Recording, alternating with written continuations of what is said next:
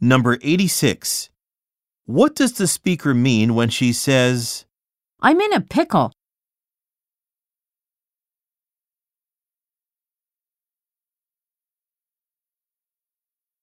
Number 87. What issue does the speaker mention?